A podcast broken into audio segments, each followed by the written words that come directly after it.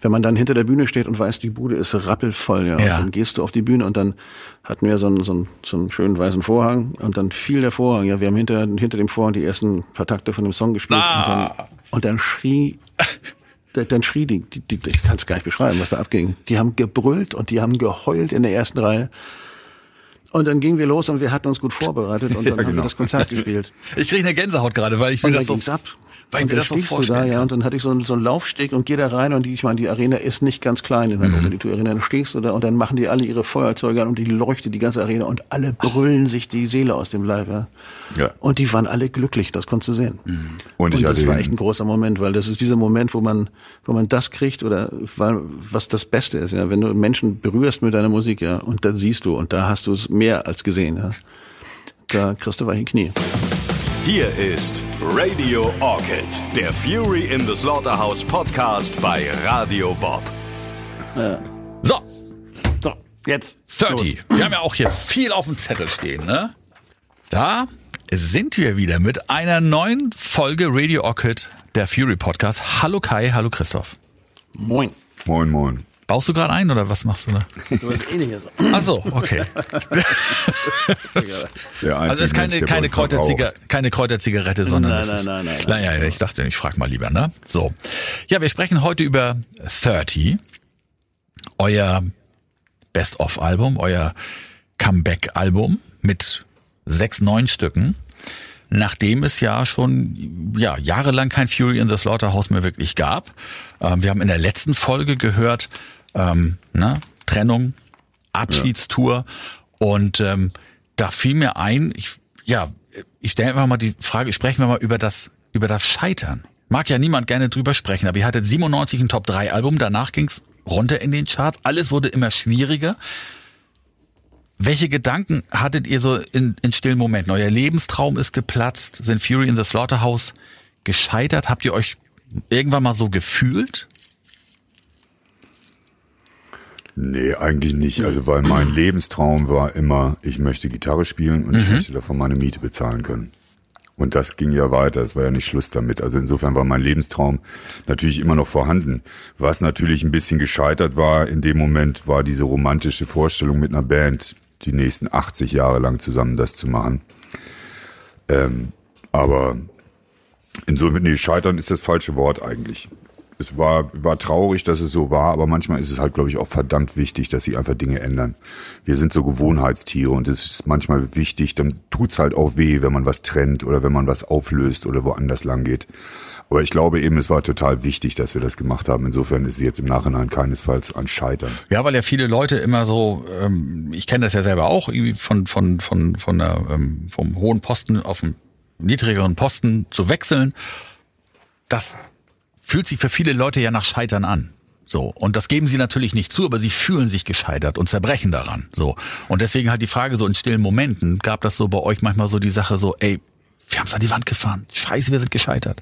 Na, man hat sich, man hat sich gefragt, woran das liegt, ja. Das, das ist schon so. Aber mit dem, dem Lebenstraum war es ja im Grunde genommen bei mir so, dass den hatte ich mir ja schon erfüllt. Also wir waren ja schon da, wo wir eigentlich mal oder nie gedacht haben, dass wir da jemals hinkommen. Und, und dann waren wir nur irgendwann an so einem Moment, wo wir gemerkt haben, dass wir irgendwo äh, eine falsche Abbiegung genommen haben. Und die jetzt dazu führt, dass wir vielleicht irgendwas verlieren, was viel wichtiger ist als die Musik, nämlich uns. Ja. Und, und, und, und da haben wir Gott sei Dank die Kurve gekriegt. Und ich glaube, ich habe auch in Interviews damals immer gesagt, dass es mir wichtiger ist, ähm, meine Freunde auf irgendeine Art und Weise zu behalten, mit denen ich jetzt das ganze musikalische Universum erobert habe für uns, also in unseren Bereichen. Und, und alle meine Träume erfüllt habe, weil wenn ich das irgendwie noch verlieren würde, wegen, was weiß ich was, Kohle oder, oder weil man sich bei irgendeinem Song nicht einig ist, wie der zu klingen hat oder so, ja, dann, dann hätte ich, oder dann hätten wir wirklich versagt. Aber ich finde in dem Moment, als wir das dann entschieden haben und uns alle in die Augen geguckt haben und dann auch bei der Abschiedstour gemerkt haben, dass es die richtige Entscheidung war und alle wieder Spaß hatten auf der Bühne, war ich eigentlich auf der einen Seite glücklich, dass wir das so hingekriegt haben. Das ist wie wenn man eine vernünftige Scheidung hinlegt, glaube ich. Das ist dann auch besser irgendwie als ein Rosenkrieg irgendwie. Und das haben wir alles ganz gut gemacht und haben uns halt nicht verloren, weil sonst würden wir jetzt nämlich nicht hier mit dir sitzen. Ich glaube, das hat manchmal auch viel mit uns, also ja, das kannst du hinterher rausschmeißen, das ist jetzt eine kurze Abschweifung am Rande. Ähm, wenn wir im, wenn wir in der deutschen Sprache sagen, wir treffen eine Entscheidung und es geht dann danach schief, dann ist es unser Fehler, weil wir haben daneben geschossen. Wenn du im Englischen sprichst, dann sagst du, I took a decision. And I took the wrong decision, so I take another one. Das heißt, das ist von, von, von unserer Denke her sind wir Deutschen da sehr schuldbelastet. Und in dem Moment, wenn was schief läuft, ist es alles unsere Verantwortung. Und manchmal sind die Dinge einfach, ist die Realität, hat zwar nicht mal ein Niveau, aber sie hat immer recht. Und es ist keine Niederlage und kein Verlieren, sondern es ist dann einfach so. Und es ist nicht mal, also es ist nicht meine Schuld. Und das, glaube ich, so als kurze Abschweifung nebenan. Ja, nee, ich, ich finde das ja wichtig so, weil du auch Kai äh, in der letzten Folge oder vorletzten Folge gesagt hattest, irgendwie, dass in der Band auch einige gar nicht wussten, wie es finanziell weitergehen soll. So. Ähm, Ja, ist immer ein das Problem. ist natürlich dann schon, das kann ja jemand auch in die Krise stürzen und wenn man sich dann als gescheitert betrachtet, so dann dann äh, geht das Grübeln los und dann ist vielleicht auch irgendwann, ne, dann geht's einem überhaupt nicht mehr gut so. Aber ich glaube, dass es auch vielleicht ganz gut ist, dass man wieder an so einen Punkt kommt, wo man, wo man sich selber wieder neu erfinden und auch finden muss, ja. Und sich nicht einfach darauf verlässt, dass das immer so weitergeht, weil das geht natürlich nicht immer so weiter, sondern man muss sich schon irgendwie mitentwickeln. Und äh, wir sind dann, glaube ich, irgendwo ein bisschen stehen geblieben. Ja, stimmt. Wir haben uns eingerichtet. Und insofern war das die richtige Entscheidung, das Ganze aufzulösen und auf eine gute Art zu Ende zu bringen. Und dann, um jetzt mal weiterzuleiten, kam halt ein Freund der Familie, nämlich ähm, Wolfgang Besemer von Hannover Concerts, um die Ecke mit der Idee, dass wir zu unserem 30-jährigen Geburtstag doch ein Konzert in der TUI Arena machen könnten. Und da haben wir gesagt, ach, warum nicht? Ist eigentlich eine gute Idee. Ja, und damit ging der ganze Quatsch wieder los und wir stellten plötzlich fest, ach guck mal, das macht ja wieder Spaß. Ja, genau. Und darüber wollen wir jetzt sprechen. Genau. Es geht um das Jahr 2017. Also 2008, Genau. Don't Look Back war euer, euer, eure letzte reguläre Platte im Grunde mit den Single-B-Seiten und, und ähm, unveröffentlichten Sachen 2008 und dann 2017 halt dieser Gedanke. Da hat sich viel getan. 2008 man, ging muss, man muss das kurz revidieren. Also der Gedanke von Wolfgang, der wirklich äh, ein ganz großer Freund von uns war, der leider tot ist mittlerweile, ähm, der kam ja 2013, da haben wir das erste Mal das sogenannte Klassentreffen gemacht. Das hat er erfunden. Und 2013 haben wir dann ein Konzert gespielt, da waren wir uns aber noch nicht wirklich grün. Also Christoph hatte seinen privaten persönlichen Manager noch dabei, Mhm. Ah, der dann für echt? ihn gesprochen hat und so, ja, ja. Oh. Und, und haben dann äh, auf der Expo Plaza gespielt und hat, wir haben das einen Vorverkauf gegeben, das hat dann irgendwie ein halbes Jahr gedauert, aber dann waren irgendwie 25.000 Leute da und haben sich gedacht, wir gucken mal Fury an. Und dann gab es halt diese Idee, dass wir das regelmäßig machen. Ja. Und wollten das eigentlich äh, dann theoretisch fünf Jahre später 2018 machen. Aber, aber dann kam Rainer und hat festgestellt, dass wir 2017 30 werden. Ja. Und dann haben wir gedacht, machen wir es doch 2017. Ja, 2017. Donald Trump wird US-Präsident. Oh mein Gott. G20-Krawalle in Hamburg und Helene Fischer ist zum vierten Mal in Folge die Nummer eins der Jahrescharts. Und 2008, das wollte ich vorhin noch sagen, Don't Look Back, da ging Spotify an den Start. Also in der ganzen Zeit bis 2017 hat sich ja auch in der Musikindustrie wahnsinnig viel getan. Und da habt ihr gesagt, da geht ihr wieder auf die Bühne. Und ähm, ja, 30 Jahre Fury. Und da habt ihr euch eigentlich noch gar nicht so viel dabei gedacht. Nö, wir haben einfach gedacht, das machen wir. Und dann ist Wolfgang Besemer gestorben. Das war, ähm, das war ein großes Ding für Hannover, weil er war für Hannover und für die Entwicklung der Musik in Hannover wahnsinnig wichtig. Und er hat aber Nico Röger gehabt, und das war so sein, sein Zögling, der jetzt HC leitet. Und der hat dann gesagt, nee, wir machen das trotzdem. Und äh, wir probieren das mal in der TUI Arena. Und dann äh, haben wir gesagt, ja, okay, das machen wir. Wie viel gehen da rein? Äh, wenn 12.000 ungefähr. Ja, 12.000, dann ist es gemütlich und mit 15 ist es prickepacker voll. Okay. Aber in unserem Alter und dem Alter unserer Fans fanden wir 12.000 ganz gut. Bestuhlt. Also, Alles lieber voll bestuhlt, ein bisschen mehr- Hängen ein bisschen mehr rein und machen die Bühne ein bisschen größer, dann haben sie alle ein bisschen Spaß. Ja. Und dann saß ich des Morgens bei Radio FFN irgendwie, das ist ein Kontrakt von euch, ja. Aber in, leider Gottes in Niedersachsen seid ihr nicht vertreten, das ist ein Fehler. Aber egal. ähm, und gab ein, gab ein Interview, um den Vorverkauf äh, einzuläuten und den Leuten zu sagen, Fury spielt eine Show. Und an dem Abend spielten wir im Kapitol mit, mit Wingenfelder, meiner anderen Zweitkapelle da. Und ich habe das Interview gegeben und dann habe ich einen Soundcheck gemacht und dann wollte ich auf die Bühne und dann kam Nico von der Seite und sagte, wir sind ausverkauft. Und ich sagte ihm, ja klar, Alter, der Laden ist hier schon seit Monaten ausverkauft. Das wissen wir doch. Nee, nee, sagte er, nee, nee, die Arena ist ausverkauft. Und dann guckten wir erstmal, weil das waren jetzt irgendwie sechs Stunden oder so. Und das war dann so ein bisschen komisch. Aber ich freute mich und dachte mir, was machen wir jetzt? Und er sagte, ja, dann machen wir, wir haben den zweiten Tag schon optioniert, machen wir, sondern machen wir noch eins. Dann habe ich gesagt, meinst du? Meinte, ja. Und am nächsten Tag um 15 Uhr klingelte mein Telefon, da war ich wieder zu Hause, weil das war das Abschlusskonzert der Tour und er sagte, ist wieder ausverkauft. Und da haben wir uns gedacht, da ist irgendwie was komisch. Und dann hab ich gesagt, was machen wir jetzt? Er hat gesagt, ja, den Sonntag habe ich auch schon optioniert.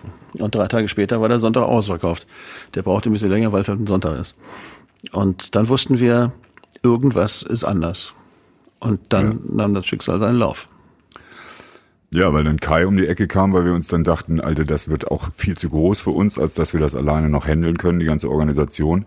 Und hat der Holger Hübner kennengelernt von einem der beiden Wackenmacher und hat den gefragt, ob die vielleicht für uns das Handling von diesen drei Konzerten übernehmen könnten. Und äh, die haben das natürlich gemacht, äh, natürlich auch super. Und Holger kam dann auf die Idee, irgendwann zu sagen, ähm, pass mal auf, wenn wir, wenn ihr jetzt eh schon geübt habt für diese drei Shows, soll ich nicht mal gucken, ob wir auch noch ein paar Festivals an den Start kriegen. Ja. Und da haben wir uns angeguckt und haben gesagt, naja, warum eigentlich nicht? Wir haben gerade nichts Besseres zu tun. Und so wuchs die ganze Kiste immer weiter dann zusammen. Aber ihr habt, kam nämlich mit, mit dem wahnsinnigen Satz, wenn nicht jetzt, wann dann? Und wir befanden uns gerade im Studio dort bei Olivers Robeleit, weil wir dachten, wir müssten noch einen Werbetrailer dafür aufnehmen, ja. Und, und, und ich habe noch so einen alten Song ausgebuddelt, den Christoph und ich irgendwann mal gemacht haben, der hieß halt 30. ah, Und, äh, und wollte daraus dann diesen Werbeclip schneiden und wir wollten den Song aber erstmal aufnehmen. Und dann hat Holger gesagt, er kommt mal vorbei. Niemand wusste, was passierte und dann ging's los. Den Werbetrailer brauchten wir eh nicht, weil da waren alle drei schon ausverkauft. Aber dann hat Holger das geschafft, sich da hinzusetzen in seiner sehr norddeutschen Art. Also Holger ist ein Mensch, der spricht relativ wenig. Ja. Aber wenn er was sagt, dann stimmt's und dann funktioniert das auch. Wir haben in unserem musikalischen Werdegang ganz viele Menschen kennengelernt, die reden wahnsinnig viel. und nichts passiert, ja. Ja. Und deswegen waren wir sehr glücklich, mal jemanden zu finden, der sagt, yep. Und dann weiß man es genau. Morgen oder in zwei Tagen ruft er an und sagt, ja, ja, ihr? Und dann Jo. ist es auch so. Ja, genau. Du kannst ja Holger auch äh, E-Mail schreiben mit ganz vielen Fragen und dann kommt eine E-Mail zurück. Ja. Genau. Oder vielleicht, meinst du? Vielleicht ist er, ja. Ich guck mal, ich check mal. Genau. Und das war für uns irgendwie eine völlig neue Erfahrung und wir fanden ihn alle total sympathisch von Anfang an. Ja. Und haben gedacht, irgendwie, hey, das probieren wir jetzt einfach mal aus. Irgendwie, weil ich kannte ihn schon, weil er macht das Management von Wingenfelder. Und er hat immer gesagt, er ist jetzt kein Manager, er ist ein Kümmerer. Das war auch genauso. Der hat sich einfach um die Belange der Band gekümmert. Und wir mussten uns plötzlich nur noch um die Musik kümmern und hatten irgendjemand da, dem wir irgendwie vertraut haben. Aber warte mal, du Das hast doch gerade erzählt, 2013 habt ihr schon mal gespielt und das war nur so ein Konzert, da wart ihr euch alle nicht so richtig grün und so. Genau. Warum denn jetzt auf einmal 2017 so, so eine Gewissheit irgendwie, da, da, wir machen das jetzt noch größer, wir machen weiter? Was ist denn da passiert? Ja, das war ja gar nicht größer. Wir, wollten ja nur einmal die Tour Arena spielen. Da sind 12.000 Leute und haben Ja, gesagt, ja. wir machen dieses Klassentreffen alle fünf Jahre. Ja, aber dann wurden drei Konzerte Konzert. draus, dann wurden Ja. die Festivals angefragt, aber ihr wart euch doch nicht grün oder habt ihr irgendwas geklärt in der Zwischenzeit oder wart Nee, ihr irgendwie beim Griechen zusammen und habt euch vertragen wieder oder? Nee, irgendwie glaube ich, die Zeit heilt zwar nicht alle Wunden, aber mit der Zeit äh, entstehen Narben und es verheilt auf irgendeine Art und Weise viele Dinge. Und ich glaube, das war's. Wir haben einfach festgestellt, ach guck mal, das macht ja wieder Spaß zusammen. Das waren ja dann tatsächlich auch mit 30, haben das im Studio aufgenommen und haben plötzlich festgestellt, Moment, das funktioniert wieder. Also das, das genau, das, das fehlte mir jetzt als Info, dass diese Frage ja nicht an euch alle so lose rausging, wollt ihr die Festivals spielen, sondern ihr seid schon zusammengekommen und habt diesen Song eingespielt und da im Grunde Genau. war die Initialzündung dafür, hey Mensch, das läuft Das ja lief, wieder. so das lief so parallel so ein bisschen und eben auch dieses, manch, manchmal weiß man ja auch erst, wenn man eine Weile auf was verzichtet hat, wie, wie toll bestimmte Dinge einfach sind und dass wir festgestellt haben, wir fangen an zusammen Musik zu machen und es klingt halt sofort wie Fury. Ja. Ich weiß nicht, woran es liegt, aber es liegt daran, wenn wir sechs zusammen Musik machen, klingt's wie Fury. Und Ich glaube ich glaub auch, dass die zehn Jahre, die da, oder neun Jahre, die da vergangen sind dazwischen, ähm, die sind wir auch älter geworden. Ja? Und dieses Älterwerden ist ja auch so ein Prozess, der manchmal dazu beiträgt, dass man so eine leichte Lässigkeit kriegt irgendwie und die Dinge aus der Entfernung auch mal ein bisschen anders beurteilt, als man sie vorher in seinem jugendlichen Wahn da beurteilt hat. Und, und da, da hat sich so eine Art gesunder Respekt gegenüber allen gegenseitig aufgebaut, der dazu beigetragen hat, dass man sich A zugehört hat und B vielleicht auch viele Dinge verstanden hat, die der andere das letzte Mal gesagt hat und nicht immer gleich, bevor der Satz zu Ende war, nö, sondern hat erstmal kurz nachgedacht und gesagt, ja, lass mal gucken, ja.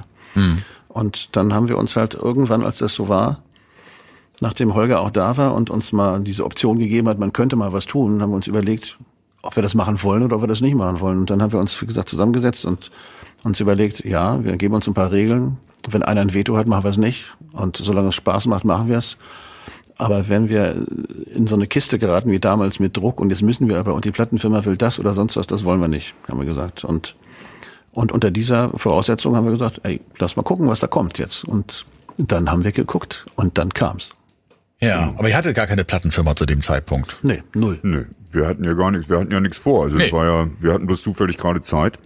und insofern passte das dann alles. Und wir haben natürlich auch alle ja zwischendurch nicht aufgehört, Musik zu machen. Also wir haben ja alle an unseren eigenen Projekten gearbeitet und haben andere Dinge gemacht.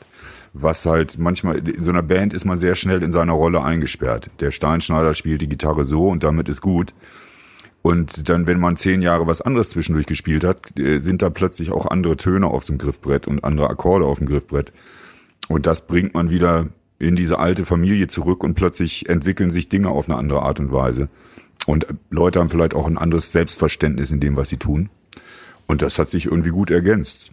Weil die Art und Weise, wie wir gearbeitet haben und, und wer wir sind, hat sich ja dann, dann doch nicht komplett verändert. Also das war dann halt so, wenn dann jemand kommt, wie Christoph, und schmeißt einen Riff rein, ja, und dann macht das auch mal wieder tak, tak, tak, tak, tak, tak, tak, und das ging wieder genauso schnell wie früher. Wenn man so lange auf der Straße und im Studio ist, dann, dann weiß man ja, wie bestimmte Dinge so funktionieren und wie die anderen so ticken. Und auf einmal war es dann wieder so, dass man zack und, und dann passiert es wieder. Und das war ganz cool. Und auf der anderen Seite haben sich dann viele Dinge so ergeben, wie zum Beispiel eine Plattenfirma oder so, weil, weil da gab es den, den Mann von Starwatch, der dann äh, schon mal bei meinem Brüderchen angerufen hat und man, hey, was ist mit Wingenfeller so? Das ist ein äh, äh, Label, ne? das ist ein Label, genau. genau. Und, äh, und äh, wir haben gesagt, ja, finden wir ganz interessant. Und dann kam irgendwann das Ding mit Fury und dann haben wir ihm gesagt, ja, und, und Fury macht jetzt irgendwie, äh, spielen wir wieder und äh, haben immer mal eine Best-of machen wollen. Und daraus hat sich wiederum ergeben, weil Starwatch auch ganz viel mit den Wacken-Jungs arbeitet, dass sie dann gesagt haben, das seien wir doch beides.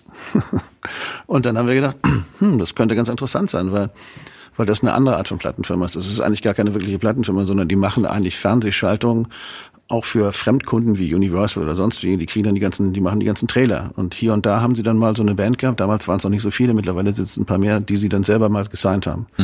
Und wir waren dann so, so eins dieser, dieser Signings, die sie dann selbstständig gesigned haben. Und das würde für uns bedeuten, dass wir die Leute ganz nett finden und dass wir ein bisschen Fernsehwerbung kriegen und haben gedacht, na, das ist doch irgendwie nett. Also lassen wir doch mal gucken, was da so geht. Und das Management hat gesagt, Jungs, schaut euch die mal an, die sind super. Und genau so war's. Ja, und was natürlich auch dazu kommt, ist einfach, als wir dann in der TUI Arena gespielt haben und du siehst, wie begeistert die Leute sind und was die sich für ein Loch freuen, dass wir da wieder auf der Bühne stehen und unseren Quatsch machen, äh, das war dann natürlich auch noch eine große Motivation, weil was gibt es Schöneres als äh, Applaus zu, für das zu bekommen, was du tust und zu merken, dass du vielen Leuten eine Menge bedeutest. Und auch da ist mir vielleicht auch zum ersten Mal klar geworden, dass wir so ein paar Songs geschrieben haben, eben auch, die den Menschen eine Menge bedeuten. Ja. Und ähm, dieses, wie soll man sagen, die Dankbarkeit dafür oder die Demut davor, dass das so ist, ähm, ist mir auf jeden Fall da auch zum ersten Mal wirklich so bewusst geworden. Und ähm, das war natürlich, das fügt dann dieser ganzen Motivation, dass rundrum plötzlich alles funktioniert, wir ein Management haben, das uns den Rücken frei hält, wir plötzlich wieder eine Plattenfirma haben, die uns aber nicht auf den Sack gehen, sondern die das machen, was wir wollen.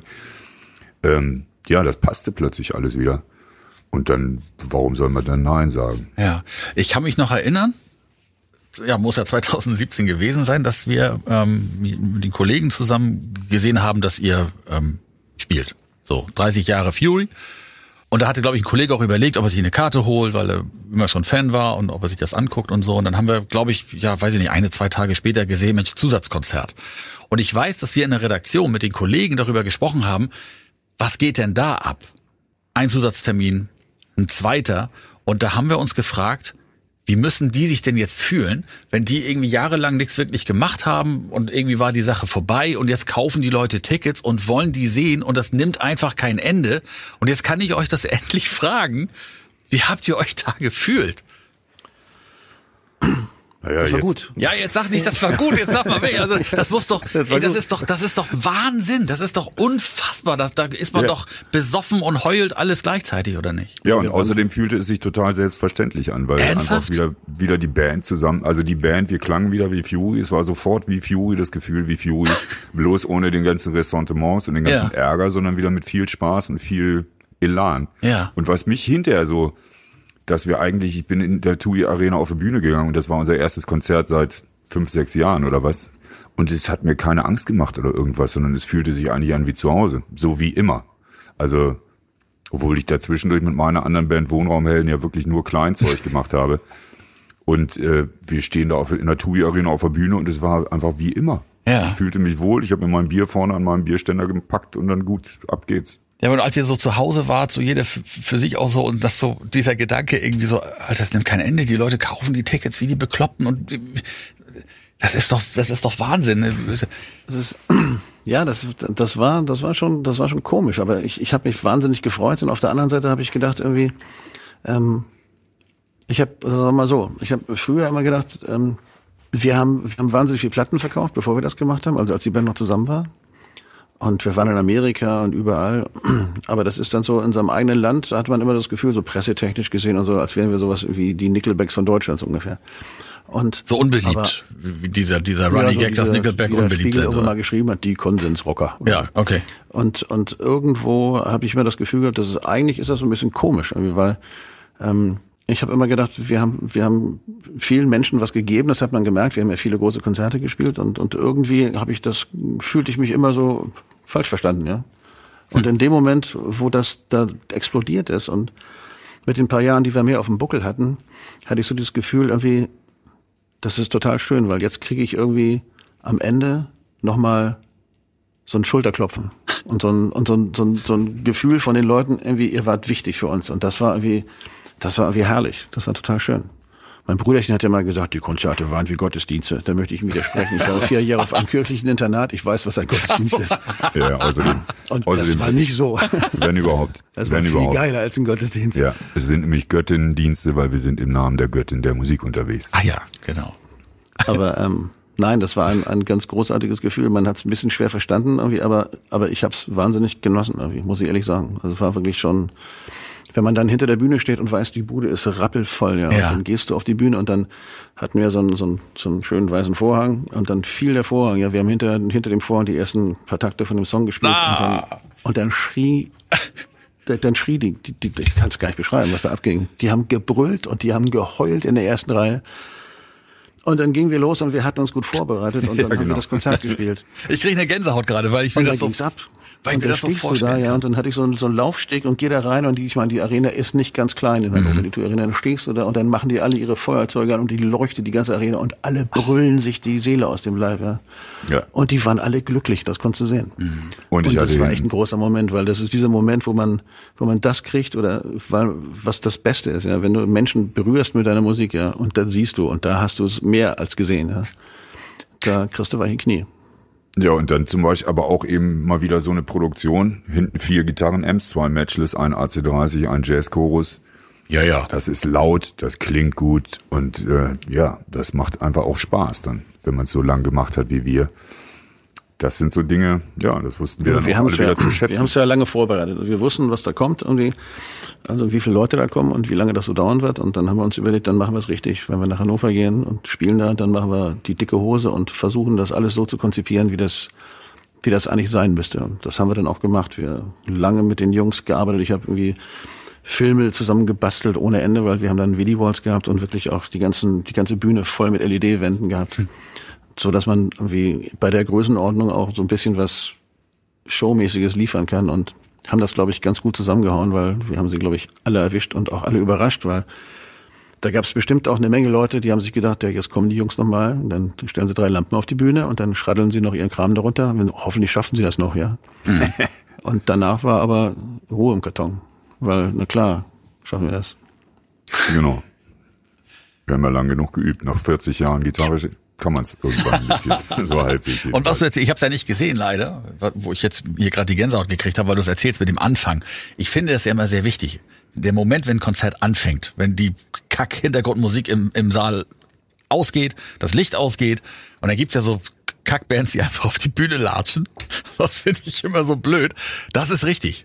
Ein Vorhang, so halb durchsichtig, dahinter das Licht, Genau, die Musik von geht schon los. das Licht, Man sieht nichts und dann geht dieser Vorhang weg, dann kommen irgendwie so zwei Roadies und verheddern sich im Vorhang beim Wegreißen und fallen noch hin. Hab ich auch schon gesehen. So, ja, so und dann auch schon. und dann steht die Band da, die, auf die du gewartet hast und dann fängt die an zu spielen, breitbeinig die Gitarre im Anschlag. Das will ich sehen und nicht so Leute, die auf die Bühne latschen. So muss ein Konzert anfangen. Ich finde schön, wie du es gerade erzählt hast. Da habe ich eine Gänsehaut gekriegt, weil so muss das sein und so muss das auch weitergehen. Ich bin übrigens Christoph ein bisschen irritiert. Du hast dieses berühmte Johnny Cash T-Shirt an und Johnny Ja. Cash zeigt mir die ganze Zeit den Mittelfinger. Ach so, Entschuldigung, Ist, ist so ein bisschen. Nein, nein, ja. ist alles gut. Das, Ist nicht persönlich gemeint.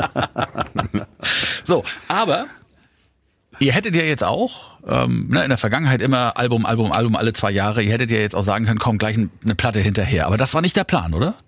Nee, Nee, wir, wir wollten haben- ja nicht das kleine Pflänzchen gleich wieder kaputt machen. Aber wir ja, haben aber halt- ich hätte das sonst gemacht. Ne? Das, Wir haben, wir haben tatsächlich, ja, wir haben ja fünf neue Songs aufgenommen. Das ist ein bisschen untergegangen in diesem 30-Album, dass da ja fünf neue Songs drauf sind. Ja, darüber wollen wir ja noch sprechen. Die ist ja noch gar nicht untergegangen, weil die Frage ist ja jetzt tatsächlich, war der Plan oder wann, wann kam der Plan auf, eine Best-of mit neuen Songs zu machen? Oder gab es auch mal den Plan, komm, wir verkaufen so viel Tickets, wir gehen jetzt noch mal schnell ins Studio und machen ein ganzes Album? Nee, nee, das war so ein bisschen parallel. Also eigentlich diese Best-of, das war klar. Aber wir haben halt bei der ersten Nummer, bei diesem 30, dieser alte Titel gemerkt, dass es irgendwie wieder funktioniert und haben uns dann unseren Freund Fabian Schulz mitgenommen ins Studio und haben mit dem, ich glaube, wie viel haben wir? Vier Songs, glaube ich. Haben Wer, wir wer, gemacht, wer, ist das? Insgesamt Fabian- sind sechs, sechs neue auf dem Album. Fabian ist, mit dem habe ich die Wohnraumhelden zusammen gemacht und äh, einfach ein Freund der Familie. Der ist bei Wingenfelder, spielt er auch. Achso, kein Produzent oder so. 2013 Das, Sein persönlicher Manager damals. ach so. Doch, der ist auch, der ist auch Produzent und äh, das war so ein bisschen, glaube ich, so ein bisschen Puffer zwischen uns allen, um auch mal zu gucken, ob das überhaupt noch geht oder ob das wieder geht. Aber es hat auch das hat wieder funktioniert und hat irgendwie Ja. Spaß gemacht und fühlte sich ganz gut an. Und das Label hat auch nicht gesagt, hier, Song, Song, Song, Song, Song, Song, weil die war, für Nee, die nee, war ein das ja Best-of-Album das- in Ordnung. Das war von Anfang an klar, dass wir wollten einmal ein richtig schönes Best-of-Album machen. Und das haben wir auch gemacht im Endeffekt. Und das ist ja auch besonders geworden. Also es sind nur zwei CDs und eine DVD drin. Da haben wir noch so ein, so ein Konzert mit draufgeballert, wo wir mal auf Spiekeroog mit Sonnenhüten in, in der Sonne in so einem kleinen, in den Dünen gesessen haben und haben so ein kleines Konzert gegeben. Und Ollis Roveleit, irgendwie, der Mann aus dem Studio Nord, wo wir auch 30 aufgenommen haben und der uns ganz, ganz lange begleitet hat auch mit Paul Grauschen assistiert hat, irgendwie im Studio damals bei den anderen Alben, alten Alben, der äh, hat das gefilmt.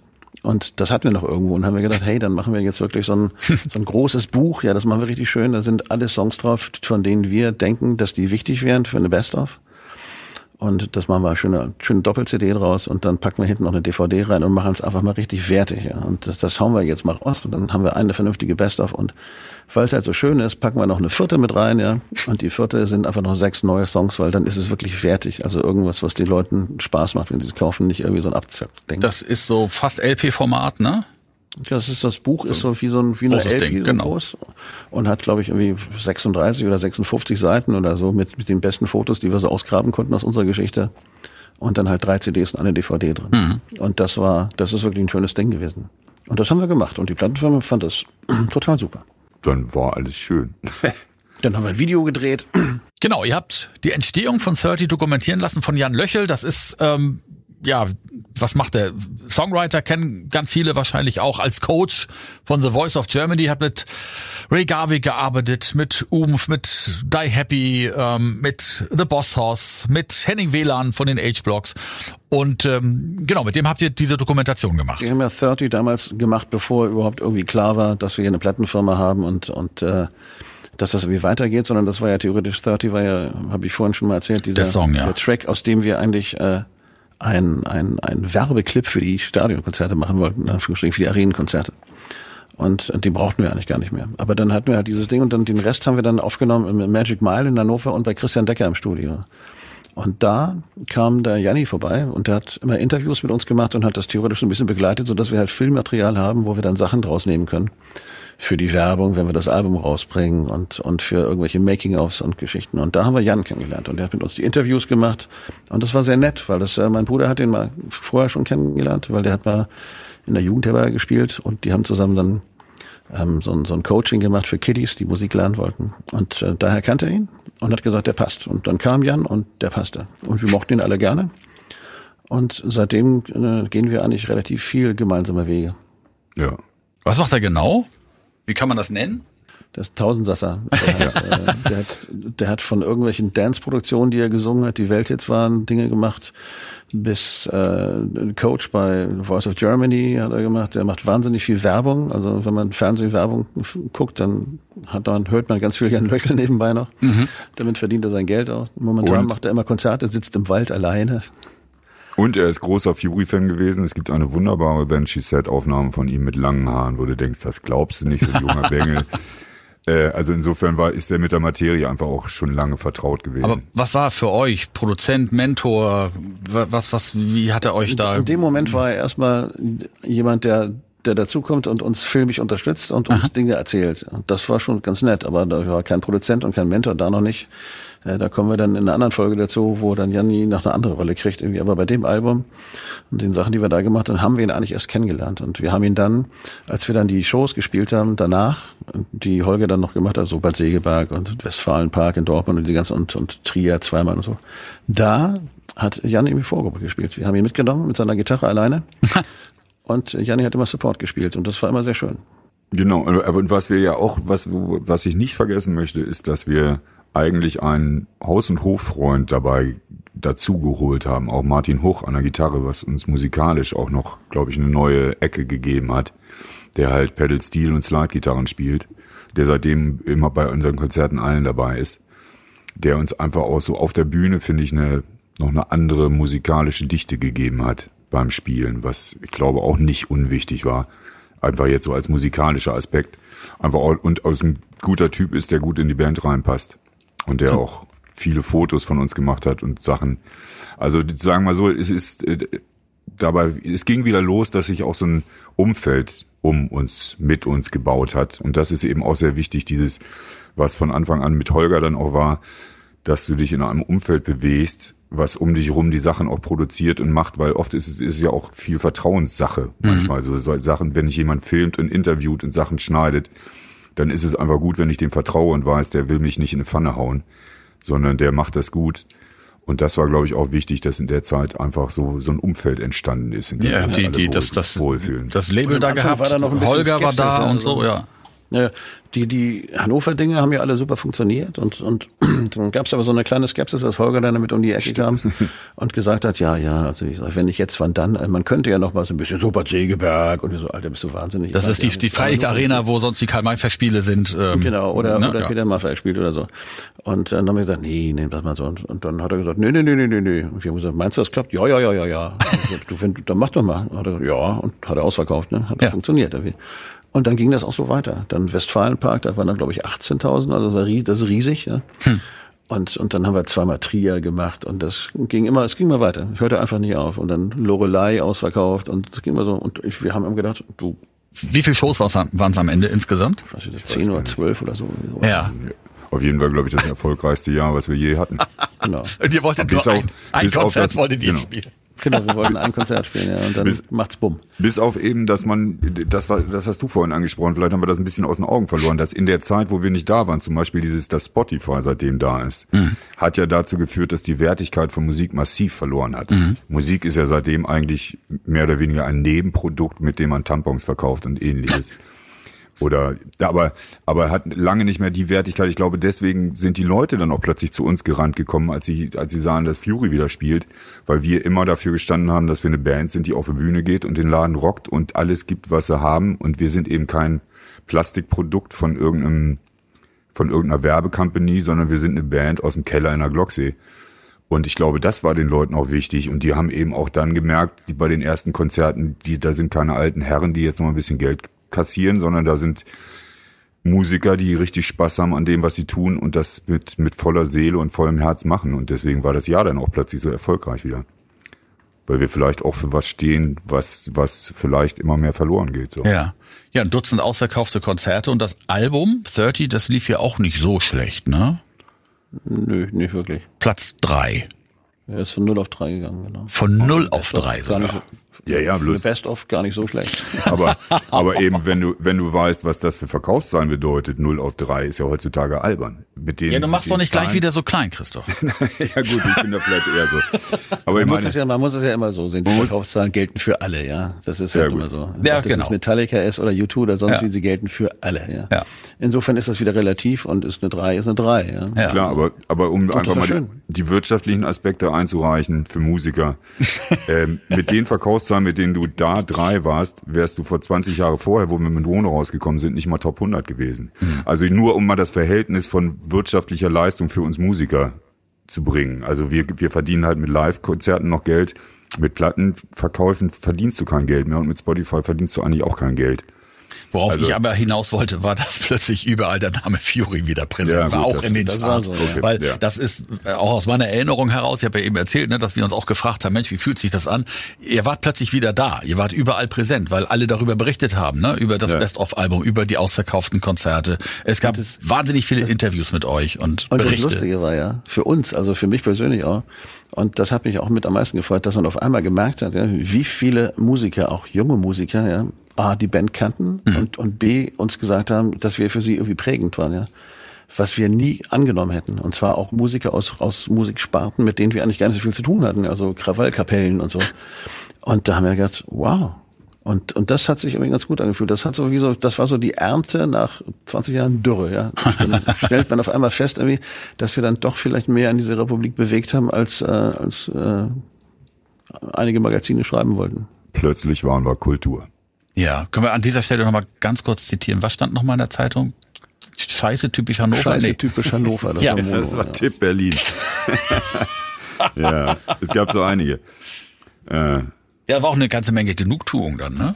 So. Also ihr seid ja jetzt nicht so gehässige Leute, die so sagen, hey, hey, hier werdet ihr schon sehen. Das, so, so seid ihr ja nicht, aber wir trotzdem, Wir haben uns gefreut. Wirklich. Ja. Ja, klar. Das war wirklich, das war, war, war, war echt wie so ein warmer Regen und das war, war total schön. Und hat uns auch dieses Gefühl gegeben, dass das irgendwie sinnvoll ist, was wir da gerade mal tun. Und deswegen haben wir auch gedacht, hm, weißt du was? nun Das lass fühlt sich ganz gut an. Lass uns mal noch ein Konzert spielen. Mal gucken, wie viel, wie viele Jahre wir jetzt noch auf den Buckel kriegen wieder. so. Und äh, ja, dann waren die zwölf ähm, Konzerte, ähm, von denen wir nicht wissen, ob es zwölf waren oder zehn. Lassen wir mal Ich so, wir sagen mal ein Dutzend. Eine Kollegin von mir wusste neulich gar nicht, was ein Dutzend ist, also wir lassen das mal so im Raum stehen. ähm, dann waren die ja irgendwann zu Ende. So. Ah. ähm, und, und dann seid ihr ja nicht wieder so in eure übrigen vorherigen Welten zurückgekehrt, sondern ihr habt dann schon auch Pläne gemacht. Genau. Ja, wir ja. haben dann Ideen gehabt für haben Dinge, Ideen die wir noch tun könnten. Also sagen wir so, also aber, aber seitdem ist es eben auch so, dass Fury nicht das einzige Pferd ist, auf dem wir uns bewegen, sondern wir haben alle weiterhin unsere Pferde noch nebenbei. Kai macht weiter Wingenfelder, ähm, Hanebüchner, was weiß ich. Wir machen alle unser Zeug. Also es ist jetzt nicht mehr so, dass wir uns nur auf dieses Fury-Punkt werfen, sondern wir machen alle unser Zeug zwischendurch und dann ist es wunderbar, wieder sich mit Fury zu treffen. Und man hat sich wieder was zu erzählen und hat auch neue musikalische Ideen, die man wieder in den Topf werfen kann. Und insofern, ja, ging es dann weiter und von den Plänen werden wir dann wahrscheinlich im nächsten Podcast berichten. Genau. Wir Ja. haben nämlich für, für diese Zeit gab es irgendwie ein, ein, ein wichtiges Wort, ja. Das ist, glaube ich, das Motto der deutschen Swingerclubs und das haben wir uns zu eigen gemacht. Das heißt, alles kann, nix muss. Ja. Ja, und früher musstet ihr immer. Alle zwei Jahre Ja. neues Album, Vertrag erfüllen, Ja, genau. auf die Bühne, Konzerte geben. Ja. Ein, ein Fehler, dass man sich darauf eingelassen hat, in dieser Mühle so mitzuspielen. Irgendwie. Ja, Weil besonders, man dachte, was braucht man irgendwie, aber man braucht das gar nicht. ja, und wir haben uns den Druck ja auch selber gebaut. Es waren ja nicht nur Leute von außen, die gesagt haben, ihr müsst, ihr müsst, ihr müsst, sondern wir haben diesen Druck ja mitgeschwimmt und haben ihn uns selber auch gebaut. Und das war vielleicht der schlimmere Druck. Weil wenn ja jemand anders zu dir sagt, du musst, dann sag ich schon, habe ich schon bei meiner Mutter immer gesagt, vergiss es. Aber ähm, wenn man sich selber den Druck aufbaut, den kannst du, dem kannst du halt nicht ausweichen. Und wenn du dazwischen, ja, zwischen den 2008 und den Konzerten in der Arena äh, knapp zehn Jahre hast, wo du, wo du anders überleben musst und, und das ist ja so, die meisten Leute denken ja immer, wenn du ein paar Platten verkauft hast, dann, dann bist du Multimillionär. Das ist natürlich bei einer Sechs-Mann-Band irgendwie nicht so, weil da hängen ja ganz viele andere Sachen dran, sondern wir müssen auch gucken, wo wir mit dem Arsch über den Zaun kommen, ja. Und zehn Jahre lang kein Fury bedeutet halt, dass man mit kleinen Projekten mit dem Arsch über den Zaun kommen muss. Aber wenn du das gemacht hast und du hast trotzdem Spaß gehabt, und, äh, und eine schöne Zeit und viele Dinge erlebt, dann weißt du auch, dass du dich auf bestimmte Dinge gar nicht mehr einlassen musst, weil du kriegst es ja auch so hin und kannst auch glücklich sein. Und ähm, das gibt dir diese Freiheit, einfach die Dinge so zu machen, wie du sie gerne möchtest. Und das konserviert bei uns, glaube ich, gerade auch den Spaß so ein bisschen, weil wir halt wissen, dass wir das nicht machen müssen. Aber wir dürfen. Wir dürfen. Und das Ja. ist cool. ja, das Ergebnis sind ja jetzt die neuen Songs und die neue Platte, die kommt, aber da ist ja noch was dazwischen. Darüber sprechen wir dann in der nächsten Folge. Aber eine Sache haben wir jetzt ausgelassen und ich, ne, Kai, du schickst mir immer, oder ihr schickt mir beide immer so, ein, so eine Liste mit Themen, über die wir sprechen können. Und da haben wir jetzt eine Sache noch nicht angesprochen und ich habe das gegoogelt und auch nichts gefunden. Kai geht und das Messer. Kriege du das Messer, ja. Was ist denn da gewesen? Sagen wir mal so, die haben mir irgendwann mal, oder ich fange mal an, ich bin äh, in Luxemburg irgendwann zufälligerweise vom Podest gesprungen und äh, habe mir dabei äh, das Kreuzband gerissen. Das war auch schon lange her gewesen. Das ist schon lange her, ja. Und Genau. Das wurde, dann, das wurde dann geflickt, aber es wurde beschissen geflickt. Im Moment, das wurde ja erst geflickt noch mit Drumsticks und Gaffertape. Genau, das ist das Ding mit dem Drumstick und dem Gaffer. Das ist das Ding, genau. Das haben wir ja schon mal besprochen, Habe ich die ja. Tour auch zu Ende gespielt und so und danach wurde ich dann irgendwann mal ging ich dann irgendwann mal unter das Messer, das war dann schon ein bisschen leer und dann wurde das repariert. Ja. Aber es wurde halt nicht gut repariert, weil ähm, das dazu geführt hat, dass es immer so ein bisschen labbrig war, dass ich dann ähm, mich falsch bewegt habe. Und diese falsche Bewegung führt dann irgendwann mal dazu, dass andere Teile deines Körpers Verschleißerscheinungen erleiden. Bei mir war es die Hüfte. Ah, Und die war dann irgendwann mal in den Arsch. Ich habe immer gedacht, das tut irgendwie weh beim Autofahren, weil ich kacke sitze, aber nee. Irgendwann bin ich dann da hingegangen und dann meinte er, es tut ihm leid, der Onkeldoktor, das ist ein bisschen spät, mein Freund. Ich glaube, du musst ein Ersatzteil kriegen, so ungefähr. Ja, und das habe ich äh, zwei Monate und, äh, glaube ich, 16 Tage vor der, vor der Stadionshow, vor der Arenenshow habe ich das gekriegt. Das konnte man nicht verschieben, weil du konntest dich nicht mehr bewegen, oder? Nee, das, ich, muss, ich musste das machen. Das war die einzige Ja. Chance, weil danach wusste ich, da geht es sowieso ab, dann kannst du es eh nicht mehr machen. Und das tat weh, weil ich habe Ja. davor eine Wingenfeller-Tournee gespielt und die habe ich nur auf Schmerzmitteln durchgeballert und ich konnte nicht mehr, ich wollte nicht mehr. Und da war gerade eine Spenderhüfte zur Verfügung. genau. Und die hast du dir dann einpflanzen lassen. So sieht's aus. Ja. Von einem Tänzer, die Hüfte. Das war die Spenderhüfte eines ehemaligen Tänzers. genau. Höchstwahrscheinlich, ja. Das war, das war mein, das war mein Glück. Aber ganz trocken gesagt ist es halt so, du musst das, wenn du das Ding drin hast, ja, dann hast du zwei Wochen Zeit für ein bisschen Ruhe und dann musst du, musst du trainieren, ja. Damit du dann wie auf der Bühne rumrennen kannst, als hättest du keine, ja. Und das ist gar nicht so einfach in der kurzen Zeit. Und dann habe ich dann, hab mich- bin nach Hannover gezogen sozusagen fast. Und habe jeden Tag wie ein Bekloppter in der, im Gym da rumgeballert, bis das irgendwie funktioniert hat. Und das hat gerade so funktioniert. Stimmt, das war spannend. Jetzt, wo du sagst, Das jetzt war, fällt's war, eine, war eine leichte ja. Belastung für mich. Zwischendurch hatte meine Tochter auch noch Schwierigkeiten gehabt und so. Und dann gab es irgendwie Krankenhaus, Wusel mit allem drum und dran. Also ich, für mich war es eine wahnsinnig stressige Zeit, bis ich da auf der Bühne stand, da war alles vergessen. Ja. Aber ich bin froh, dass das so funktioniert hat. Und toi, toi, toi, es hat alles funktioniert und gehalten. Aber ich habe zwischendurch mir schon in die Hosen geschissen, dass ich das nicht hinkriege und da irgendwie, was weiß ich, wie Ozzy Osbourne auf der Bühne rumlaufe, das wollte ich nicht. Oder Phil Collins. der läuft ne? ja gar nicht mehr, der sitzt ja noch. Der sitzt nur noch, ja genau. Ich wollte auch wirklich ein bisschen rumrennen und ein bisschen hüpfen. Ja. Weil, weil genau das wollte ich nicht. Wir wollten eine Band auf die Bühne stellen, die es knallen lässt. Und das haben wir aber geschafft. Muss man halt ein bisschen keulen irgendwie. Ja. Hat, hat geklappt. Das war jetzt meine Premiere, das wusste nämlich noch keiner. Aber ich habe mir gedacht, irgendwann kommt sie eh raus. ich bin ein wandelndes Ersatzteillager. Aber ich kann mich bewegen, Freunde. Ich kann mich bewegen. Und ein Arschtritt funktioniert auch noch. Also Vorsicht. Ja, okay, ja, 30. Damit wären wir jetzt hiermit am Ende, aber es geht ja weiter. In der nächsten Folge geht's dann um die Platte, die danach kam. Noch nicht wirklich ein, ein neues Album mit neuen Songs. Dazu kommen wir noch später. Also ist ja noch gar nicht fertig. Aber darüber sprechen wir in der nächsten Folge, ne? Über Little Big, Big World. World. Genau. Genau. Okay. Und was Jan Löchel damit zu tun hat. Genau. Da ist der Jan wieder da. Okay. Und Gut. bis dahin, sage ich mal, bleibt ruhig und bleibt gesund. Bis zum nächsten Mal. Jo. Bis zum nächsten Mal. Und tschüss. Das war Radio Orchid, der Fury in the Slaughterhouse Podcast bei Radio Bob.